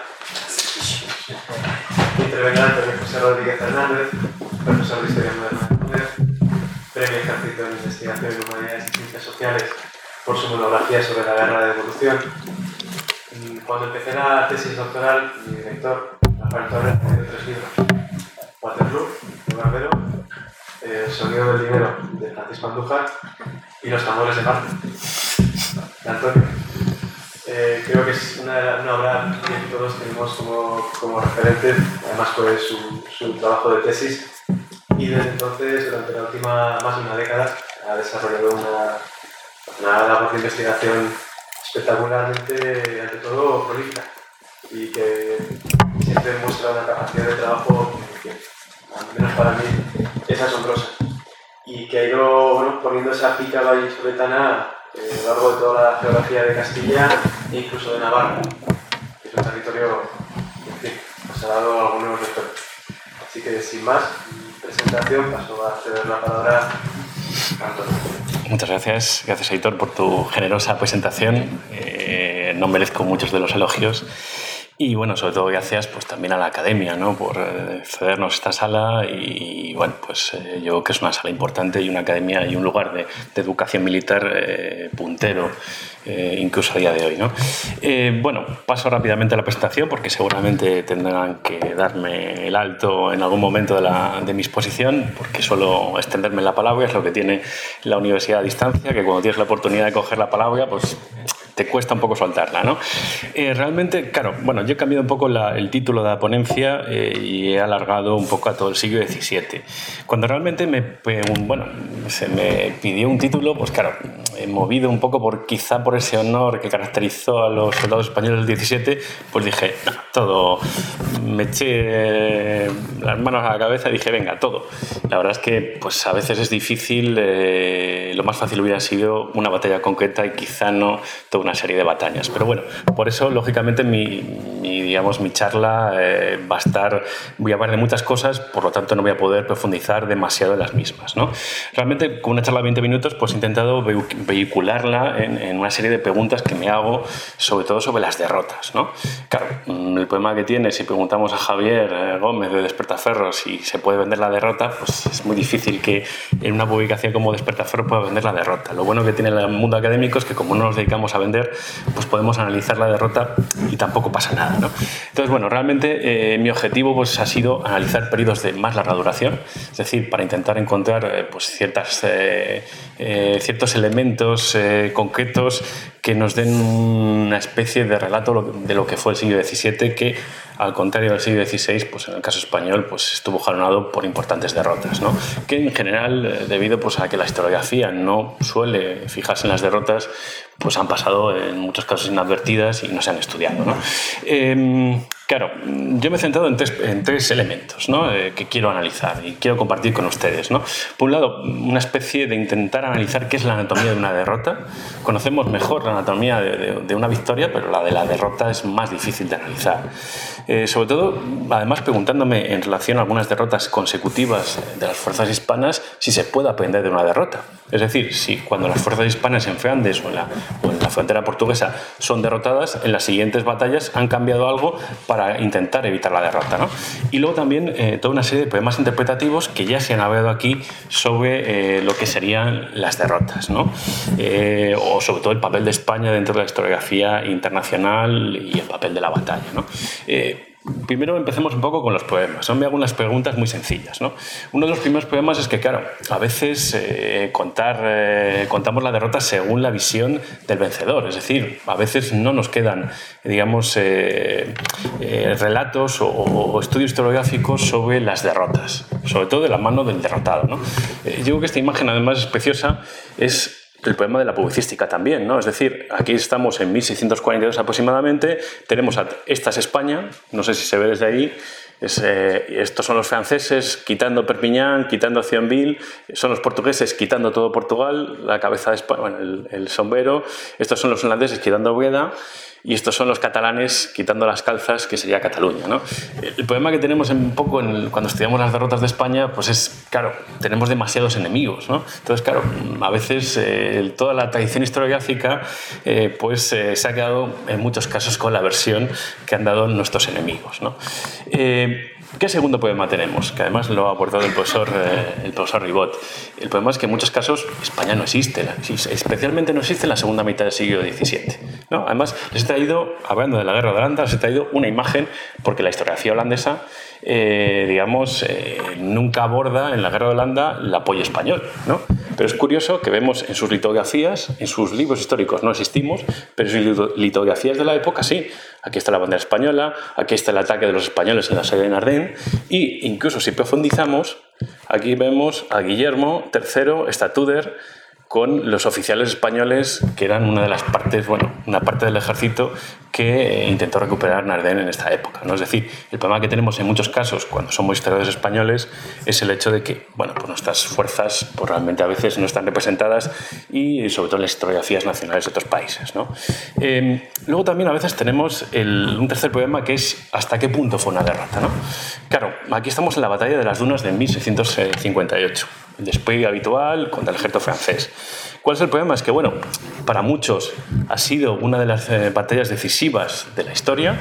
Eh, Davis es la única batalla de la segunda mitad del 17 que mete en sus 100 batallas más decisivas de la historia. Pero claro, vamos a las fuentes españolas y hablan de este suceso diciendo este suceso hicieron pasar a los enemigos en voz común derrota absoluta, aunque sustancia no mereció tal nombre, pues además de que en la pérdida de la gente no hubo sino muy poca, no pudieron decir haber tomado nada de artillería ni bagaje. Es decir, los españoles sí que reconocen su derrota, pero la minimizan porque realmente no perdieron tantos hombres. El problema en muchos casos es que no vemos las cosas con contexto. Es decir, en esta época, además en este año en concreto, eh, pocas semanas antes los franceses habían intentado tomar por sorpresa Dunkerque y habían perdido casi 2.000 hombres. ¿no? Entonces, un poco más del doble de, bueno, eh, sería el doble lo que como mucho perderían los españoles en la batalla de las dunas. ¿no? Además, de hecho, por la construcción historiográfica muchas veces de las dunas, aquí vemos esta imagen, pues es incluso posterior. Eh, este cuadro francés es del siglo XIX realmente y representa a los españoles con unas vestimentas más de finales del siglo XVI y a los franceses con elementos que no son de esta época, sino que serían de 20 años después. En la propia indumentaria se reconoce esa diferenciación el cuadro para lavar, lógicamente, a Turén. También, eh, muchos casos, que también ha salido antes, uno de los problemas que tenemos que, claro, eh, lógicamente los vencedores tienen que vender, eh, tienen que vender su victoria, ¿no? Y eso, claro, a veces nos afecta. Y es el caso, por ejemplo, de Rocua. Si ves las fuentes españolas de la época, sobre todo las fuentes administrativas, en Flandes nadie está haciendo las maletas. Nadie está viendo que, que Flandes hispano se va a acabar, ni, ni, nadie piensa, lo ven como una derrota más. Es cierto, es cierto que lo reconoce como una derrota, y fue una derrota importante. Pero lo que también también, eh, digamos, los franceses hicieron muy bien es vender su victoria. Es cierto que en este caso, como vemos aquí, es una buena victoria porque además con la cantidad de prisioneros que consiguieron en pues tienen un montón de banderas españolas que pudieron pasear por París. Pero, eh, digamos, eh, fue una derrota honrosa, pero también es cierto que el elemento de vender la victoria pues es un elemento bastante negativo eh, para España, en este caso. También tenemos otros problemas, que es el problema de la propia publicística. ¿no? Y aquí te digo pues, la batalla de Montijo. La batalla de Montijo pues, es una especie de lucha entre la historiografía portuguesa y española porque ambas reclaman la victoria eh, con relatos bastante opuestos que analizaremos posteriormente. Pero lo interesante, ya que hemos hablado un poco de revolución militar, pues es el propio despliegue de Montijo, que lo conocemos bien sobre las fuentes españolas. Es una batalla luchada a miles de kilómetros de, de, Alemania, pero que se lucha en sus mismos cánones. El despliegue español tiene, sabemos que tenía seis hombres de fondo, es bastante moderno para la época, y la caballería eh, está jalonada por eh, destacamentos de mosqueteros que apoyan a la caballería española, que está aquí en este orden y estos son los portugueses. ¿no? Em, pero claro, el problema es que hay una lucha de plumas posterior, incluso mucho más dura que la propia batalla, en la que, claro, tanto portugueses como españoles intentan decir que es una victoria. El problema es que en muchos casos, pues, eh, sobre todo en Europa, lo que se coge es la, digamos, la versión portuguesa debido a que, bueno, pues tanto los catalanes, que también hacen publicística sobre esta batalla, como los ingleses eh, o incluso, sobre todo los franceses, pues les interesa enormemente pues, que, ver que España ha perdido. ¿no? Em, de nuevo, pues Montijo, ¿no? Y ahora vamos a ver otro de los grandes problemas que todos los historiadores nos hemos tenido que someter en algún momento, ¿no? Que es la batalla de las cifras, ¿no? Cuando analizas una batalla, tanto desde el punto de vista de lo, de lo impreso, eh, de lo que de lo que realmente la publicística ha dejado o la historiografía ha dejado o incluso la, la documentación administrativa, eh, nunca las cifras te casan. Hay demasiadas cifras que en muchos casos eh, pues llevan a mucha confusión entre los historiadores. Es una tarea bastante ardua. Pero con, con respecto a esa lucha eh, publicística, hay unas frases de un portugués sobre este elemento de los números que son, me han parecido muy graciosas para mostrarles aquí, ¿no? diciendo que, bueno, pues que claro, criticando a los españoles diciendo que el número de la gente pone y quita lo que parece y les, es que, bueno, les dice que no saben aritmética para formar escuadrones de hombres, más sabe hacer una raíz cuadrada, ¿no? refiriéndose en esta época a que, claro, los tercios, eh, al ser una unidad compacta, pues los maestros de campo y sobre todo los sargentos mayores debían saber raíces cuadradas para formar el batallón. ¿no? Pero bueno, a propósito del de, eh, elemento de, los contingentes, si hacemos un análisis pormenorizado de las fuentes portuguesas, las españolas, nos damos cuenta que nunca casan los contingentes. Eh, bueno, no solo el contingente inicial de la batalla, sino también el número de, de muertos y derrotados. ¿no? Eh, esto es el contingente portugués según las fuentes españolas y portuguesas, que quizá no difiere demasiado, pero si vamos al contingente español, las fuentes administrativas, que son este hueco de aquí, son sorprendentemente diferentes a las fuentes que maneja, sobre todo la historiografía portuguesa, ¿no? que bueno, habla de un número casi el doble. ¿no? Incluso pues, el número de muertos, por un lado, eh, de heridos, es realmente es incomprensible cómo bueno, pues a veces ah, en un mismo, una misma batalla es vista de, de dos maneras totalmente diferentes. ¿no?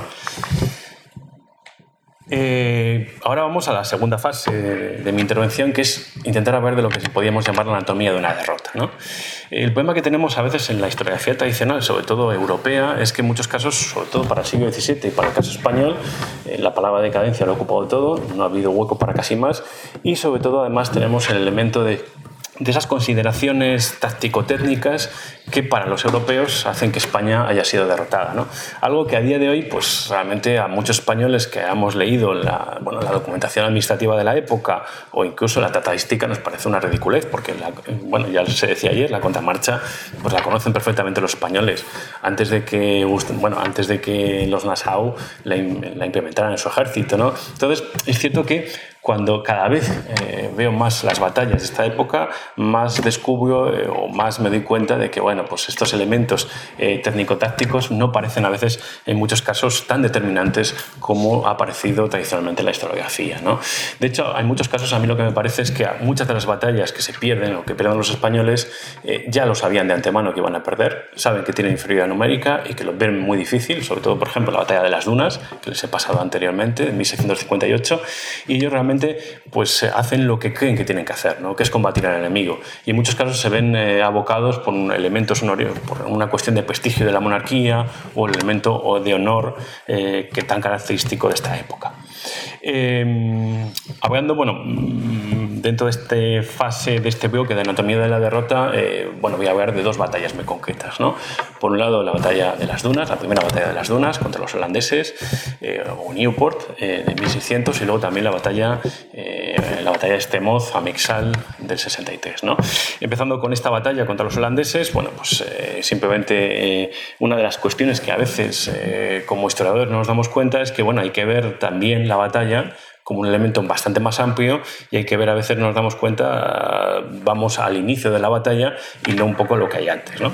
Y en esta litografía lo vemos muy bien, pues ese ardiz de Mauricio de Nassau de que desembarca en la Escalda, va recorriendo estos brujas, va recorriendo, intenta en su operación sobre las dunas la batalla, digamos, es eh, cuando eh, Mauricio con su ejército intenta eh, ocupar la ciudad de Newport y la, ciudad de Dunkerque para evitar que los españoles tengan conexión marítima con España.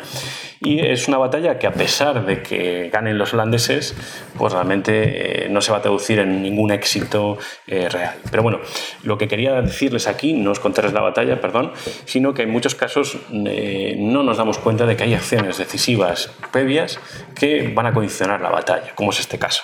La batalla se libera a partir de las 3 de la tarde, pero hay una acción previa por esta zona de aquí, que es cuando los españoles derrotan a 3.000 holandeses y es lo que va a precipitar la batalla y la mala decisión española de atacar en la batalla de las Dunas. ¿no?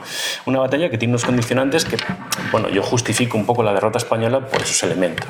Por un lado, cierta inferioridad numérica española, pero sobre todo por el hecho de que los mandos, que habían decidido en un primer momento no seguir, no continuar la jornada, porque los españoles habían recorrido lo que los holandeses habían tardado en, realizar tres días, los españoles lo recorren en día y medio. ¿no? Entonces están cansados, son las tres de la tarde, pero los amotinados, que son eh, que se ha pactado, se ha pactado con ellos, eh, digamos, que vuelvan a las armas, eh, a las banderas españolas a cambio del botín, ellos dicen, enardecidos por esa primera victoria de, contra los 3.000 holandeses que, que, están en un, previamente, unas horas antes, dicen que ellos quieren combatir. Entonces la batalla es una batalla típica, más allá de las 3 de la tarde, es julio, es con, el, con, bueno, con el viento en contra, con el sol en contra, y los holandeses parapetados en las dunas costeras, en posiciones defensivas bastante fuertes, en los que, bueno, pues que lógicamente los españoles se van estellando y aunque desalojan de alguna duna, sobre todo las tropas británicas, los hermanos Ver, eh, pues realmente es una derrota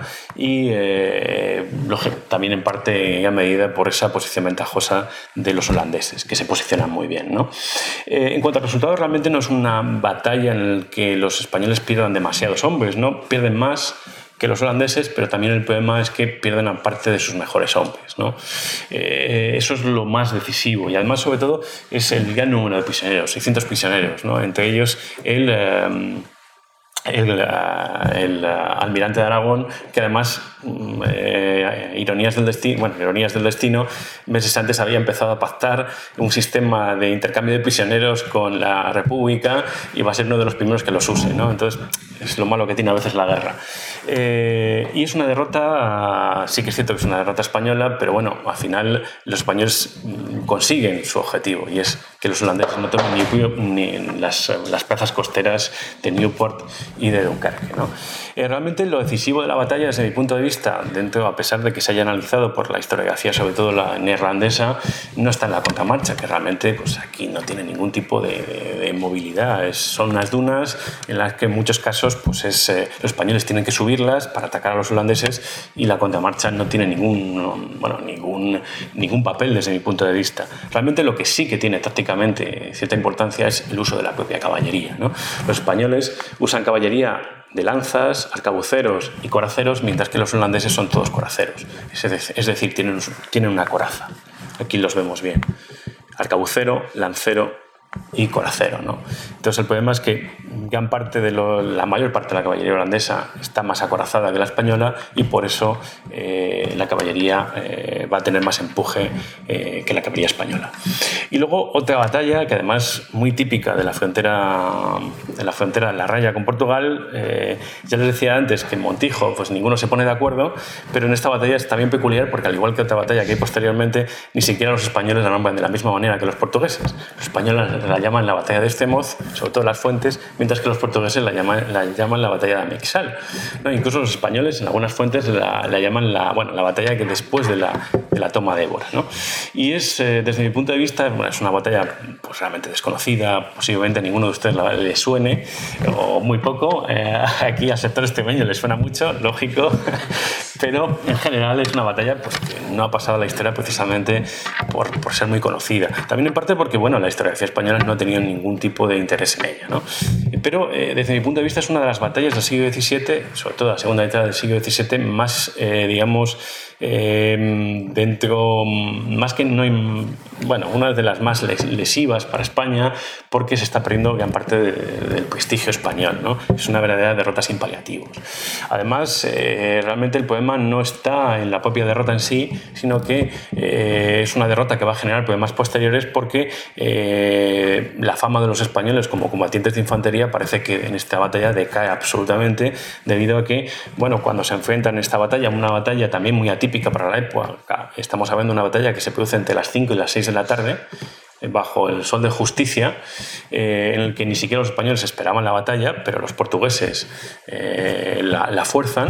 realmente pues, es una batalla en la que pues, las fuerzas hispanas y sobre todo los españoles de primera línea van directamente a tirar sus armas y a huir. ¿no? Realmente en algunos casos, como vemos aquí este relato, pues solo hacen una descarga de mosquetería sobre las formaciones cerradas, sobre todo de, ingleses que vienen a por ellos. De hecho, en algunas de las crónicas que he leído sobre la batalla, que se puede reconstruir bien a través de, los diversos, diversos informes y cartas enviadas por distintos mandos militares españoles que combaten en la batalla en diferentes ámbitos, diferentes cuernos y posiciones, es el hecho de que incluso alguno llega a decir que los eh, hábilmente los holandeses y los, perdón, los portugueses habían dado bastante vino a las tropas inglesas que se acercaban y que atacaron inicialmente a los españoles, que los soldados españoles les veían como verdaderos demonios que no entendían muy bien cómo de repente venían a por ellos sin ningún tipo de descarga de fuse, bueno, de, mosquetería inicial, ¿no? Algo que les eh, impresionó y posiblemente también les hizo retroceder rápidamente, aparte del propio cansancio, la falta de agua, etcétera, etcétera, ¿no? Unos soldados ingleses, por otro lado, que hay que reconocer que eran veteranos de las guerras de la conquista de Irlanda, veteranos tanto realistas como conwellianos, muy fogueados. Em, además, una batalla que, eh, aquí vemos un, un mapa de la campaña que también se va a reconocer por el gran número de prisioneros de alto rango que va a tener, se va a hacer a los españoles, eh, marqueses, marqués de Liche. Eh, hay un montón de mandos españoles que realmente van a tanto a morir como a ser capturados. De hecho, el monasterio de los Jerónimos de Lisboa se va a convertir en una especie de eh, campo de concentración, entre comillas, lo de concentración de prisioneros de alto rango españoles en Lisboa y alguno de ellos incluso pues no va a ser liberado hasta prácticamente la paz con la paz de Lisboa del 68. ¿no? Claro, eh, también un poco por, las cifras, también uno de los grandes problemas que luego analizaremos más en profundidad son las propias cifras que, manejan los españoles. ¿no? Aquí vemos eh, las distintas cifras que he localizado en el archivo, tanto el ejército español según la vía, envía muestras, es decir, tanto tanto lo que está en, fortificaciones defendiendo la frontera extremeña como después las que sale a campaña, las que realmente se reconoce que salen en campaña según una muestra cuando pasan un río. El problema muchas veces es la ocultación. Una, unidad militar se le pasa muestra, pero hay mucha gente que miente o que se, se va al pasar muestra y cobrar. Y luego, pues después de la batalla, que sí que es cierto que hay una merma importante de efectivos. ¿no? Pero el problema de la batalla, más que otra cosa, más que una derrota militar, es, es, que no es casi ni una batalla, es una huida eh, rapidísima de todo el contingente español. Incluso, además, también hay un problema muy importante de mando y control, porque el propio eh, don Juan de Austria, hijo bastardo eh, de Felipe IV, abandona realmente sus tareas de, mando y control de todas, las, de todas las unidades y se, pone, se intenta poner al frente de un grupo de infantería para intentar que no se vayan, lo cual es un error manifiesto y hace que, bueno, pues realmente eh, todo, todo se desmorone. ¿no? Eh, y luego la otra pregunta que me hacía, no sé qué tal voy de tiempo, eh, mal.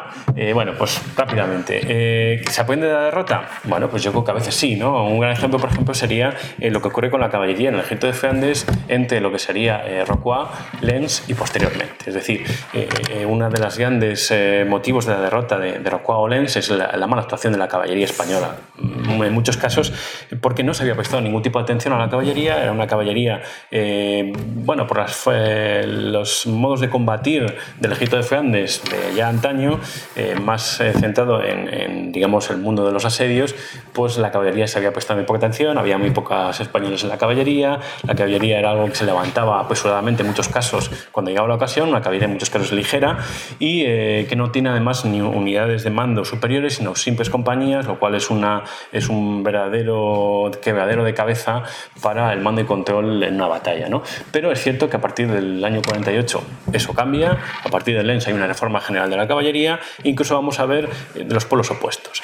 Desde en la década de los 40 la caballería es un arma débil, entre comillas, dentro del ejército de Flandes y, y vamos avanzando en el tiempo hasta que la caballería es uno de los elementos más apreciados dentro de los propios amigos, aliados y enemigos de España. Es decir, en la guerra de Holanda, los holandeses cuando forman ejércitos combinados, aliados ingleses, holandeses, y otros aliados alemanes, pues lo que quieren de España son su caballería, porque es una caballería que se ha convertido en unas pocas décadas de una caballería mala a una caballería muy profesional. Y eh, bueno, pues eh, dos minutos, venga, vamos a rápido sobre eh, un poco otros de los elementos que se aprenden, no solo es el elemento táctico de la caballería, sino también, para, desde mi punto de vista, es la movilización militar. ¿no? dentro de las campañas con, con, la frontera portuguesa, yo creo que esto es evidente. En 1658, previamente, cuando se defiende el, cerco de Badajoz, que, está a punto de caer, realmente se forma el, privado, Luis de Aro, forma un ejército bueno, acelerado eh, en todas las ciudades castellanas, que es un ejército pues, prácticamente sacado de la nada, eh, con gente, como vemos aquí, que eh, incluso desde que salen de un lugar hasta que llegan al ejército ya han desertado, pero que dos meses después ya apenas queda nadie. ¿no? El cerco de Elbas es un desastre absoluto, sobre todo por, por esa ineficacia de movilización militar, no hay prácticamente profesionales. Entonces, cuando a partir de los años siguientes se intenta eh, adentrarse en Portugal, ya la monarquía eh, lo que intenta es empezar a encontrar más profesionales. ¿no? Eh, esto es un gran ejemplo de la campaña de don Juan de Austria del 63, es decir, las milicias que habían sido, siguen estando muy presentes, pero ya no son mayoritarias, cada vez hay más soldados profesionales y sobre todo hay muchos extranjeros. ¿no? Aquí están los italianos, más de 2.000 italianos, los alemanes que son casi 2.000, irlandeses, portugueses incluso, etcétera, etcétera. ¿no? Hasta el punto que en la batalla de Villaviciosa, que también eh, vamos a encontrar una infantería bastante más eh, adecuada para los tiempos y aunque sea una derrota también eh, pues realmente al contrario de lo que ocurrió en la batalla de Estemoz del 63, eh, pues vemos una, una, batalla que al menos se pierde, pero es una derrota bastante más digna.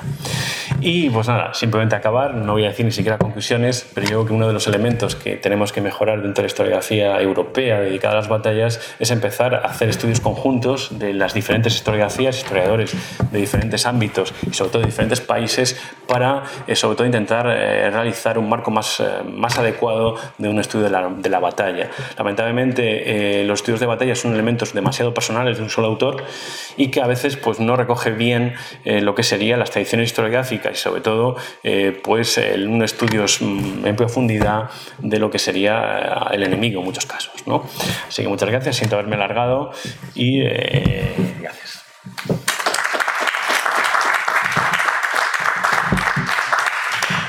Muchas gracias, Antonio.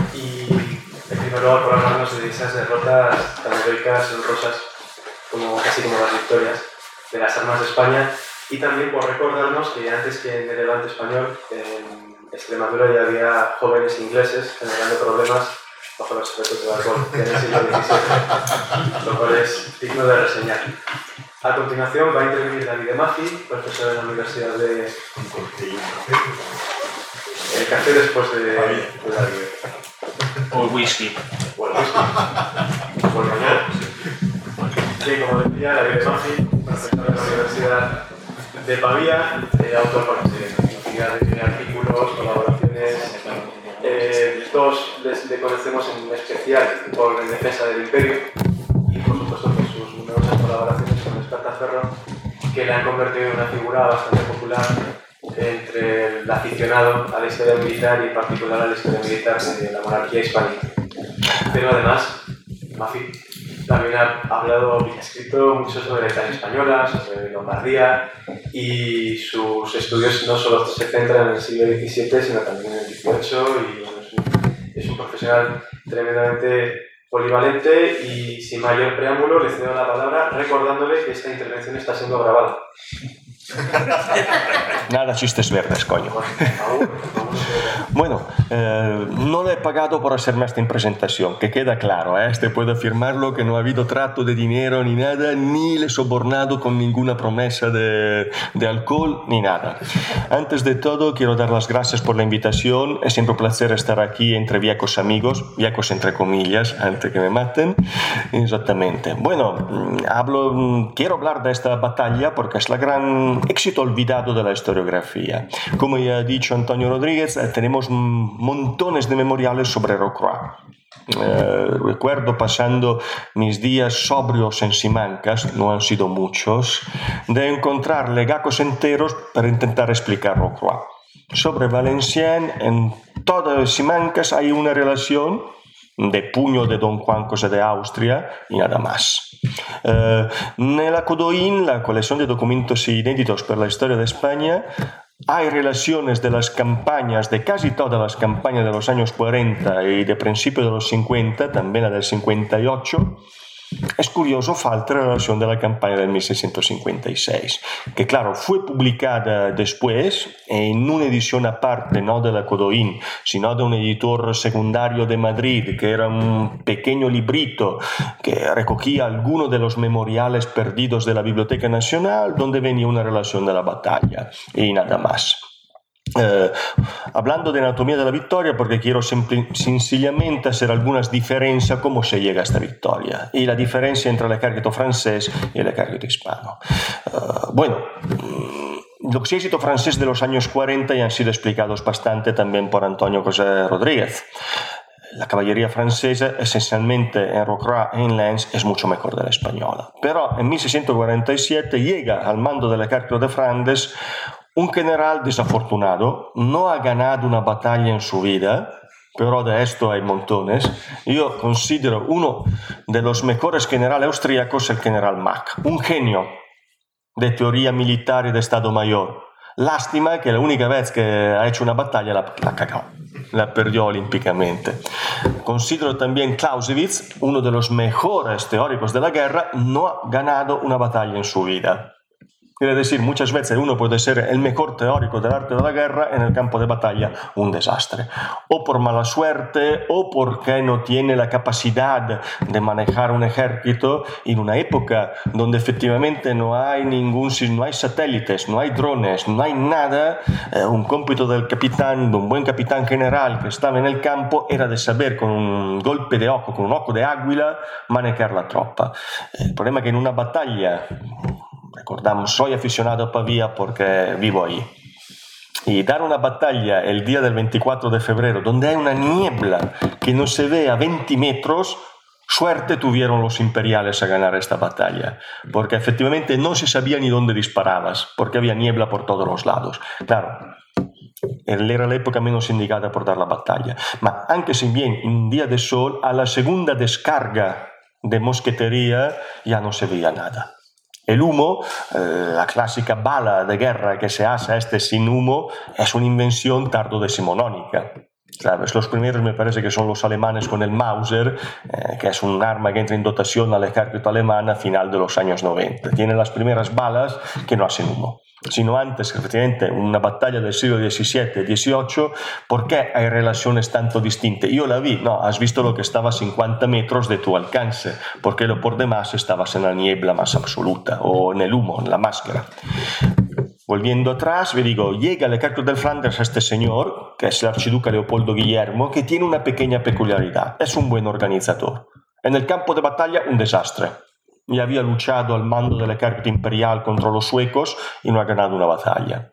Pero sabía perfectamente reorganizar un ejército. Llega, hace su, su primera batalla Lens, no ha ganado una batalla antes, no es que empieza ganándole una, no, la pierde totalmente.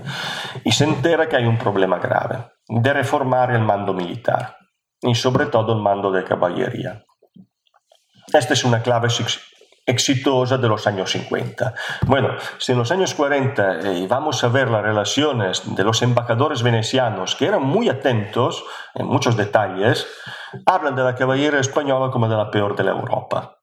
Es una chusma peor. No se sabe ni dónde van, cargan cuando quieren, carga una compañía, la otra se queda.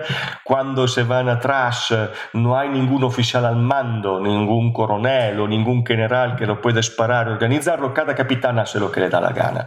En una relación de los años 50 de París hay el, hay el embajador veneciano que dice la verdadera éxito del ejército español en los últimos años, eran los años 50, 53, 54, es su caballería.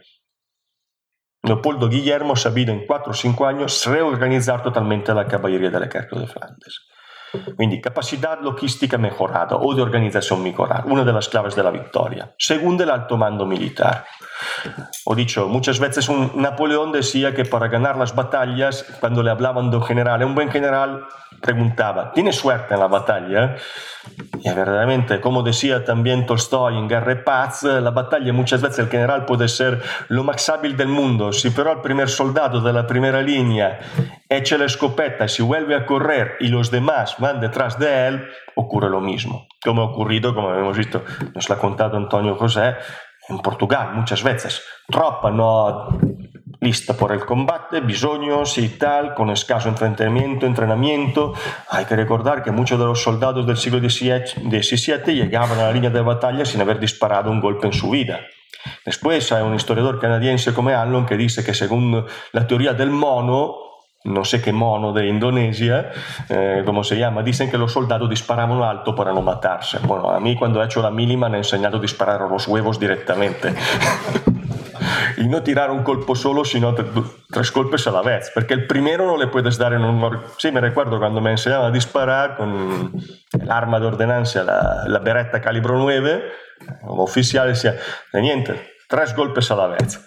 ¿Por qué? Porque el primero puede ser que no le das, el segundo le das más, pero con dos balas en el cuerpo el tío no se levanta. Exactamente, ¿sabes? Y no, y no creo que los soldados del 17, su sargento mayor que estaba detrás, le decía, mira chicos, disparáis un poco por el alto. Claro, el escaso efecto de las armas de fuego está en una muestra todavía del ejército imperial a finales de los años 90 del siglo XVIII, que el príncipe de Ligne, que era inspector general de la infantería, pone un blanco a 100 metros y ordena a un regimiento de infantería bien entrenado de disparar. Menos del 2% de las balas llegaron al blanco. Y no todos en órganos vitales, claro, porque con el arma del tiempo no se podía ni apuntar, no existía hasta el siglo XIX, miren, el orden de mirar, era apunten a la suerte, por esto que se disparaba según la regla militar cuando se veía el blanco de los ojos. Y en la caballería, las instrucciones de caballería, bueno, aquí estamos en un cuartel de, de artillería, me permiten los señores de hablar del arma tonta, la caballería. Que mm, ponían directamente de disparar apuntando la pistola directamente en el pecho del adversario. ¿Sabes? Cuando se hacía una carga de caballería, tenía, para estar seguros que el golpe resultaba eficaz, de poner la pistola directamente contra el pecho y disparar solo en aquel momento. En aquel momento. Claro, si el otro tenía un sable, eh, era un poco peligroso acercarse así tanto. Ya. Hablando del mando militar, volviendo, perdonáis la, la pequeña descripción, el ejército español de los años 50 por la primera vez tiene sus oficiales competentes. Bueno, lo, lo ha tenido también antes. El problema es que godían, gozaban de mala publicidad. Y hay los mismos papeles que se enviaban a Madrid. ¿Por qué? Hay una lucha bastante poderosa entre los mandos militares para sustituir el jefe y se le haga una publicidad negativa, mejor. El pobre, el conde de Fuensaldaña pasa un día sí y el otro también a rellenar de estércol el pobre Leopoldo Guillermo. Es un incapaz, un incompetente, no entiende nada. Claro, es el segundo al mando, espera que en caso que, que Leopoldo Guillermo se va, él sube al mando. Ma también hay una... Leopoldo Guillermo odia profundamente Fuensaldaña no es un, y odia también lo que vendrá después, a sustituirlo, el marqués de Carrasena. Entre Fuensaldaña y Carrasena no se puede ni ver. Y hay un problema de mando, clamoroso. Por una, por una razón de la vida, en el 1656, cuando llega Juan de Austria, Juan José de Austria, llega con un militar competente, que es el marqués de Carrasena, que llega de, de Milán. Es un profesional de la guerra, ha hecho toda la guerra. En Milán ha tenido ocho años el gobierno de Milán en años difíciles, cuando no llega dinero, no llegan soldados, no llega, y ha rechazado los ataques franceses. Se envía fuera a Fuensaldaña, que lo envía a Milán, y de hecho en tres años Fuensaldaña en Milán hace más desastres que en los 20 años en los anteriores gobernadores, pero eso es otro asunto. Y entre Don Juan José de Austria y Carasena hay una buena actitud los dos no se pelean. Y aquí está una de las primeras llaves del suceso, del éxito. Por la primera vez desde este año, los dos al mando del ejército de Flandes no están en lucha permanentemente. Antes de Leopoldo Guillermo ha ocurrido la misma cosa. Una de las causas nefastas de Rocroi, que hubo una pelea constante y cotidiana entre todos los generales al mando. Y en Rocroi, casualmente, los dos generales más capaces de la monarquía no están no está Cantelmo y no está Bucuá, que se le envían en otro sitio. Porque el de Melo es queloso de la victoria y quiere tener todo el resultado del éxito para sí. Bueno, pasando del vencedor al ganador, no es hecho. Y, o casualidad, en los años 50, al tiempo de Valenciennes, también los franceses tienen un problema muy gordo en la pantalla de mando. Condé se ha autoeliminado. Sabéis que entre Condé y Turena hubo siempre rivalidades. No se podían ni ver. Donde estaba Condé no iba Turena. Y al revés. Pero Turena estaba en muy mala relación con todos los generales franceses. No se lo podían ni ver. En Valenciennes y en Valenciennes, Turenne tiene el mismo cargo que el otro general francés. Y cuando el ejército español ataca para romper la línea, Turenne dice, disparan, sí, sí, son dos cazadores belgas que están ahí a caza de patos. Se niega de socorrer, como ocurrió en Rocroi cuando los belgas, los, los regimientos flamencos y balones, los tercios, no socorrieron a los españoles. Ocurre lo mismo. Mitad del ejército francés ni mueve ni pío, porque Turenne, claro, encantado que al otro le cala del pulpo. Como ves, una anatomía de victoria simplemente no es por la habilidad de un ejército, simplemente hay dos generales gabachos que se estaban peleando por cuestiones. Bien, no es un caso que el UA tiene que esperar, el, poderoso, el todopoderoso ministro de la guerra de Luis XIV, tiene que esperar que palme Turena, 1675, y creo que se fue a Notre Dame a cantar un Te Deum, una misa de gloria en honor del austríaco que mató a Turena, porque los dos no se podían ni ver. Han matado a Turena, fiesta en la Tuileries. Hombre, estuvo esperar la muerte de Turena por establecer el orden de los rangos de mando del ejército francés. Porque antes ningún Turena se había siempre opuesto a una regla clara y precisa de quién que tenía que ser al mando del ejército francés. Sabemos perfectamente que en cualquier ejército moderno ahora, cuando dos generales tienen la misma graduación, es la insanidad de servicio el que tiene el mando. Turenne recusó siempre la insanidad de servicio para cuestión de mando. Y entonces era un lío. Cuando había dos generales franceses o tres, fue un lío. Hay que decir una cosa, eh, este, la tabla de rang que quiso ser el Turena, que no quiso el Turena, que hizo el UA, en el siglo XVIII ya no la seguían los franceses. Porque hasta que el UA vive, fenomenal. Pero en la guerra de los siete años, cuando empieza la invasión francesa de Alemania, en varias ocasiones los tres mariscales franceses, si uno está en los líos, los demás dos, eh, bueno, son asuntos suyos, dejámoslo ahí, que, se la aguante él con los ingleses.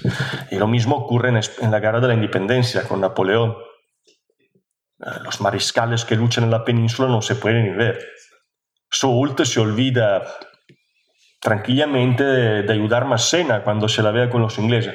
Ay, sí, no me llegó tu mensaje se perdió en las nubes y tal. Y claro, deca solo el pobre Massena contra el ejército del duque de Wellington. Pero también cuando hubo la batalla de los Arapiles, Marmont no lo podían ni ver los otros mariscales franceses. Como se ve, muchas veces las causas de la victoria y de la derrota no dependen de la voluntad de la fuerza de combate, más simplemente de los dos tontos que están al mando, que no se pueden ni ver.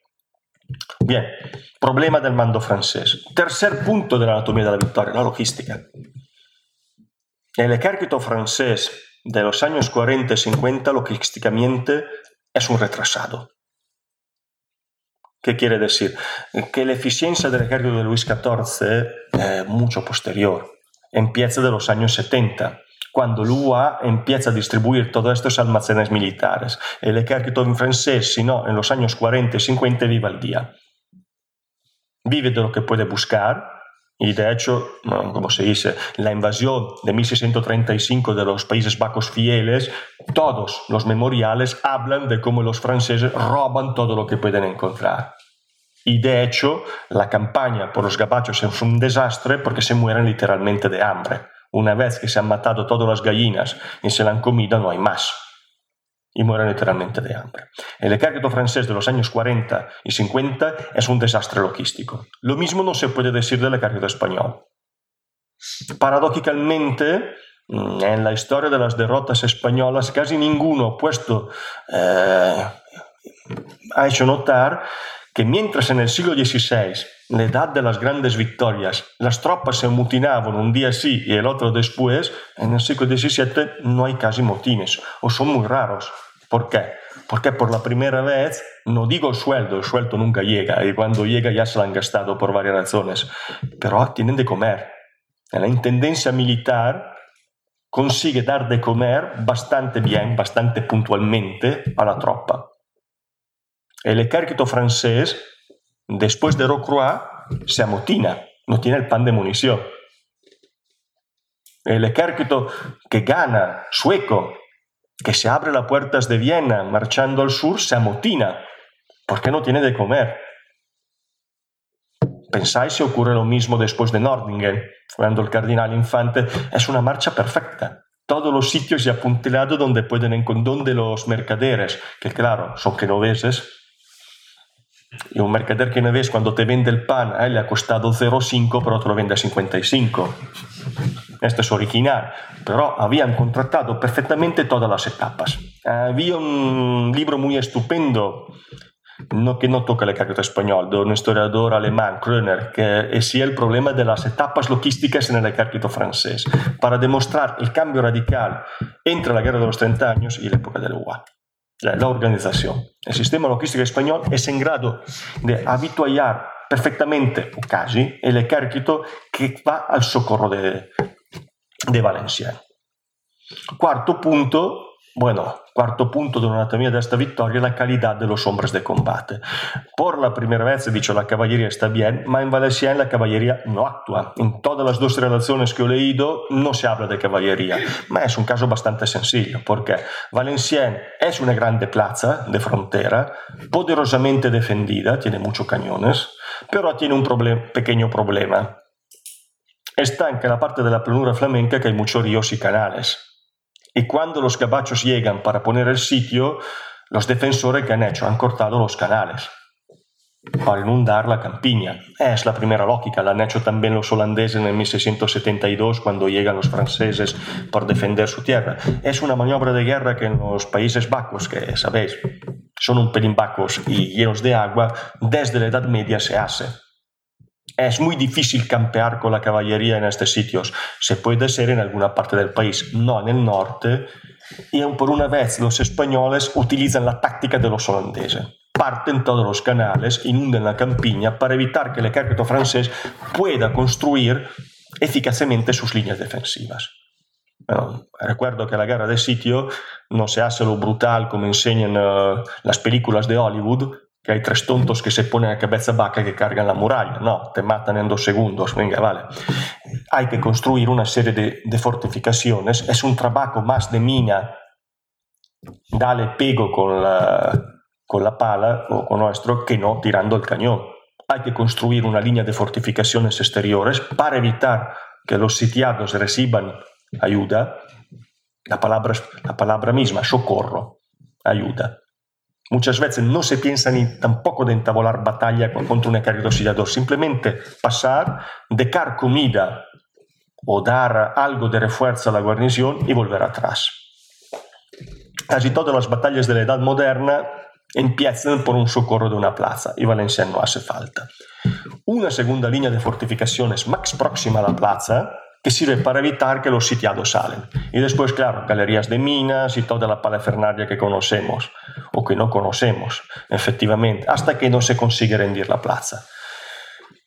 Ahí, efectivamente, inundando parte de la campiña, los franceses no podían construir las trincheras y obstaculaba sus líneas de comunicaciones. Quiere decir que el ejército gabacho que está empeñándose en contra de la plaza ya tiene problemas de escasez de comida cuando llegan los españoles. Y un soldado que no come, como dice Napoleón, no lucha bien. Hay una regla muy común en la Armada Británica, antes de entablar combate, de dar la comida a los marineros. Nunca lo he entendido por qué, pero creo que resto que sí se comen, dado que han comido muy mal en la más eh, con más ánimo, no lo sé, pero es esto.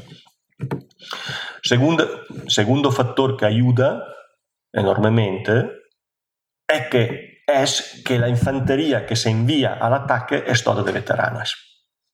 Por lo menos, Condé vende la victoria de Valenciennes como suyas. claro, Condé es un gran protagonista, es un niño mimado, es príncipe del sangre que ha, que ha traicionado a su rey, a los 18 años es general, que creo que el único que ha visto antes es un combate de pollos eh, en el gallinero de, de, Versailles. No lo sé, que todavía, no existe, que todavía Versailles existiera un gallinero. No había el Palacio Real, había un pequeño gallinero donde Luis XIII se iba a ir cazando. Y no mujeres. Claro, no he visto nada de la batalla, pero es un gran, ¿cómo se llama? Un gran uh, publicista sabe vender bien sus derrotas, sus victorias y sabe vender bien también sus derrotas, ¿eh? porque casi siempre las derrotas que tienes la pinta muy bien. De hecho, Rocroi no es el responsable de la victoria francesa, pero dado que es un príncipe del sangre, hay que celebrarlo él, no al verdadero general francés que era un gilipollas que ganó la batalla. Semplicemente que era el pobre Ranzau, que ni era francés, era alemán, no sabe, ni ten... era hijo de padre ignoto, no, no, que de nacimientos oscuros. Es claro.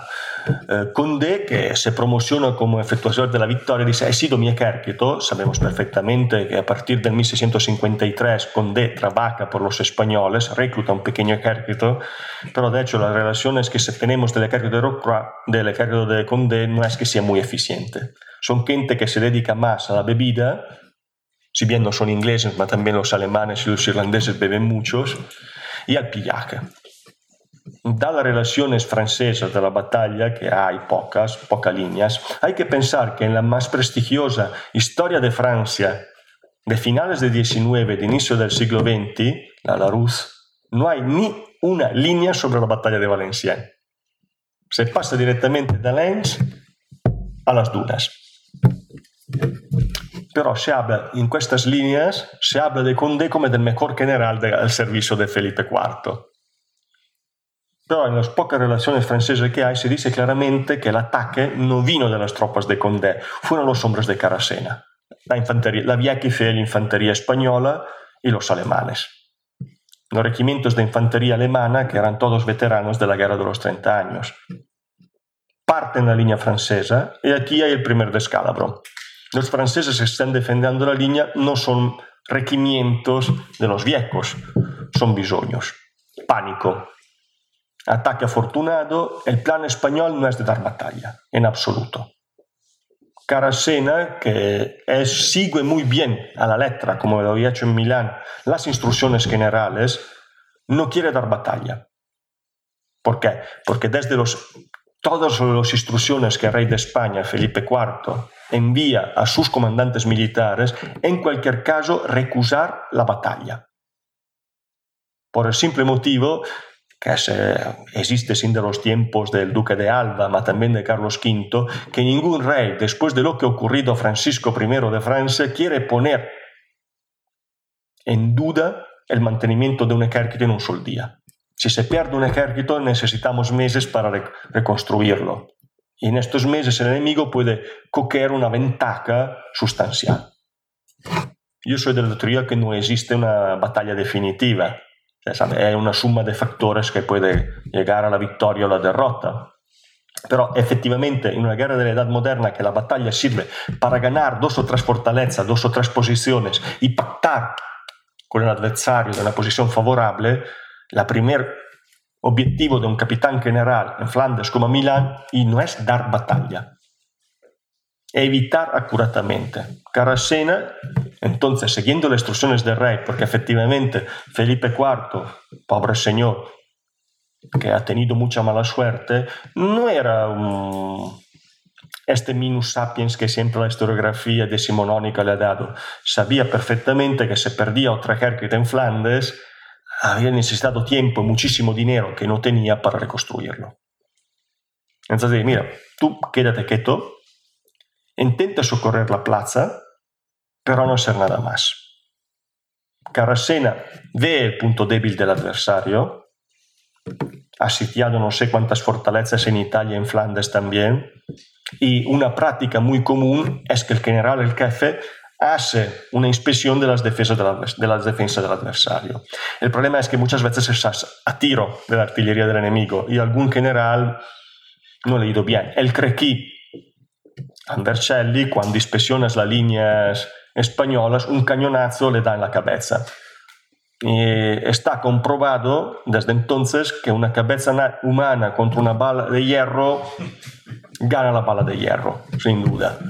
Y claro, déjase le queda sin cabeza. Carracena inspecciona la línea francesa, tiene suerte y ataca en el punto débil.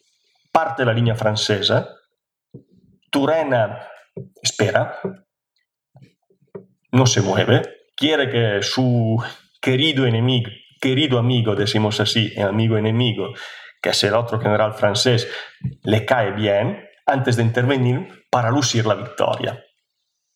Si el otro un desastre, yo espero 3, 4, 5 horas, intervengo después y gano los, a los españoles. Lo hace mal porque el pánico se, se, se difunde rápidamente. Muchos, muchos franceses abandonan el campo sin tirar un, pegar un tiro. Los españoles ganan toda la artillería. El problema de la artillería en la guerra moderna hasta el siglo XVIII que mover una pieza de artillería era un trabajo duro sobre un piazza de sitio que son 5 toneladas, no lo puedes mover rápidamente. Se queda donde está. Y también las piezas de campañas pequeñas muchas veces no son efectivas. Se pierde toda la artillería. Turena que intenta, ya es demasiado tarde y se retira. ¿Por qué los franceses niegan mucho el éxito de Valenciennes, porque pierden más hombres ahí que los españoles en Rocroi. Según las estimas, la mitad del ejército francés desaparece aquel día. Muchos por deserciones, porque muchos aprovechan para irse a casa y desaparecer. Pero el gran problema que, como en todas las grandes victorias de la Edad Moderna, como Rocroi, que los franceses no consiguen nada, tampoco después Valenciennes los españoles consiguen nada. Recuperan dos o tres plazas de frontera, se acaba la temporada de campaña y esperan la campaña siguiente. El problema es que la campaña siguiente empezará con una gran novedad, la llegada de los ingleses, poniendo definitivamente el ejército de Flandes en una situación de inferioridad numérica, dando a los gabachos una ventaja que antes no tenían, el control del mar, porque la armada francesa, que quiere decir lo que pueden decir hasta las reformas de de Colbert, la Armada francesa es un fracaso. Consiguen el control del mar y también una ayuda muy fuerte en abastecimientos, en líneas logísticas. Muchísimas gracias por la atención. Cierro en 30 minutos justos.